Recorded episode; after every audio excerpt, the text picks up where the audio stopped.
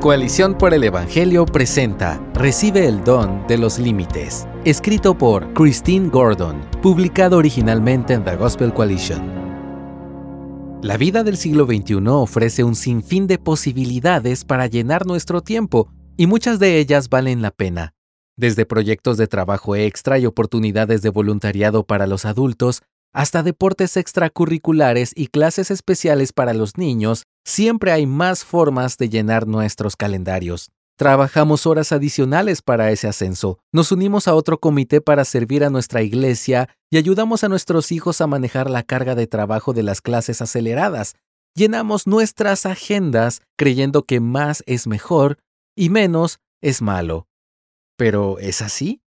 La realidad nos dice que somos criaturas finitas con energía limitada y solo 24 horas al día. Sin embargo, nos esforzamos por superar estos límites y a menudo nos perjudicamos a nosotros mismos y a nuestras familias cuando intentamos tenerlo todo o abarcarlo todo. Nos desbordamos, llenando la mayor parte de nuestras horas de vigilia en un esfuerzo por salir adelante o simplemente mantener el ritmo. ¿Debemos vivir así? ¿Qué dice la Biblia sobre los límites? Número 1. Los límites vinieron antes de la caída. Adán fue creado con limitaciones innatas al ser humano. Solo podía saltar hasta cierto punto, comer cierta cantidad, medir cierta altura y hacer ciertas cosas. Aunque estaba hecho a imagen y semejanza de Dios, no era Dios. Dios era el creador, Adán la criatura. Dios creó la tierra, Adán la trabajó. Aunque el pecado no estaba presente en el hermoso jardín del Edén en aquellos primeros días, los límites sí lo estaban. Esto nos dice algo sobre la naturaleza de los límites. No están intrínsecamente relacionados con el pecado. Algunos límites fueron tejidos en nosotros a propósito por Dios, como escribe el salmista en el Salmo 139, 14. Te daré gracias, porque asombrosa y maravillosamente he sido hecho. En su sabiduría y bondad, Dios limitó nuestra capacidad para nuestro bien. Nuestros límites vienen de la mano de un Dios amoroso para ayudar y no dañar. Número 2. El humano perfecto tenía límites. Cuando Jesús condescendió en la encarnación, eligió vivir con la capacidad física de un ser humano en la Palestina del siglo I. De hecho, cuando tuvo oportunidades de superar los límites humanos, a menudo eligió hacer lo contrario. Piensa en las multitudes que se reunían cuando Jesús sanaba en las aldeas. Sanó a algunos, pero no a todos. Piensa en las horas adicionales que podría haber dedicado a enseñar a sus discípulos. En cambio, Dormía, descansaba, comía y bebía. Seguramente podría haber comenzado su ministerio antes de los 30 años. Sin embargo, solo viajó y enseñó en tres de los 33 años que vivió en la tierra. Una y otra vez, Jesús estableció límites. Vivió dentro de las restricciones y se sometió a los límites. Se movió con gracia, contentamiento y flexibilidad dentro de esos límites, dando tiempo a las interrupciones y a las personas necesitadas. Número 3. Dios usa los límites para recordarnos quiénes somos y quién es Él. Santiago nos da un recordatorio de humildad en Santiago 4:14. Ustedes no saben cómo será su vida mañana. Solo son un vapor que aparece por un poco de tiempo y luego se desvanece.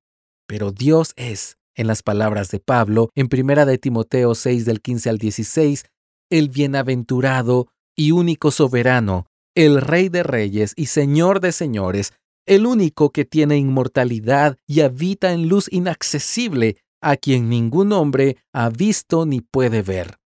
Nosotros somos criaturas dependientes, necesitadas y frágiles que deben pedir ayuda. Él es el Creador autosuficiente, santo y eterno, que escucha cada clamor. Esta relación básica es fácil de olvidar para nosotros como humanos orgullosos, pero se nos recuerdan nuestros límites cuando esperamos la lluvia para cultivar nuestros alimentos y cuando nos metemos en nuestras camas por la noche porque nuestros cuerpos necesitan descansar. Se nos recuerda lo ilimitado de Dios cuando miramos el cielo nocturno y vemos la miríada de estrellas de nuestra galaxia.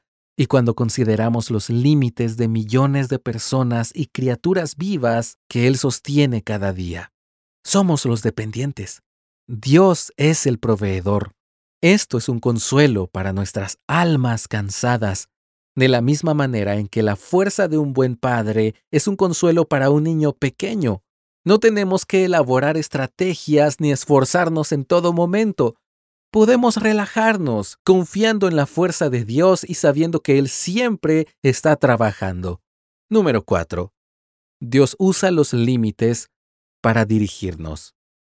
En lugar de enfrentarnos a nuestros límites con desdén, podemos considerar los guías que nos ayuden a tomar decisiones sobre la vida en el reino de Dios. Podemos entender los límites que Dios nos ha dado como una cerca protectora que proporciona una frontera para el descanso, la seguridad y el florecimiento.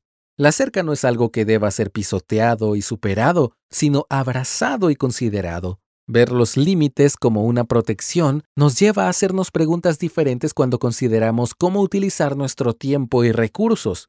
Por ejemplo, ¿Podría tu resentimiento por ser el anfitrión de otra reunión del grupo en la comunidad un indicador no de tu corazón falto de amor, sino de tu necesidad de tomar un descanso de dirigir? ¿El cansancio de tus hijos al final de la semana podría ser la respuesta a tu oración de sabiduría sobre sus actividades extracurriculares? ¿O por el contrario, ¿Podría tu alegría y aumento de energía después de enseñar la escuela dominical de los niños ser una indicación de cómo Dios te está llamando a servir en tu iglesia? Todos tenemos límites y no podemos ignorarlos. No son una muestra de nuestro pecado, sino de nuestra humanidad, un regalo de un Padre amoroso. Toma tiempo para considerar cuidadosamente tus límites, ya sean estacionales, físicos, emocionales o de otro tipo acéptalos y pídele al Espíritu que te muestre cómo confiar en Él mientras vives dentro de tus límites.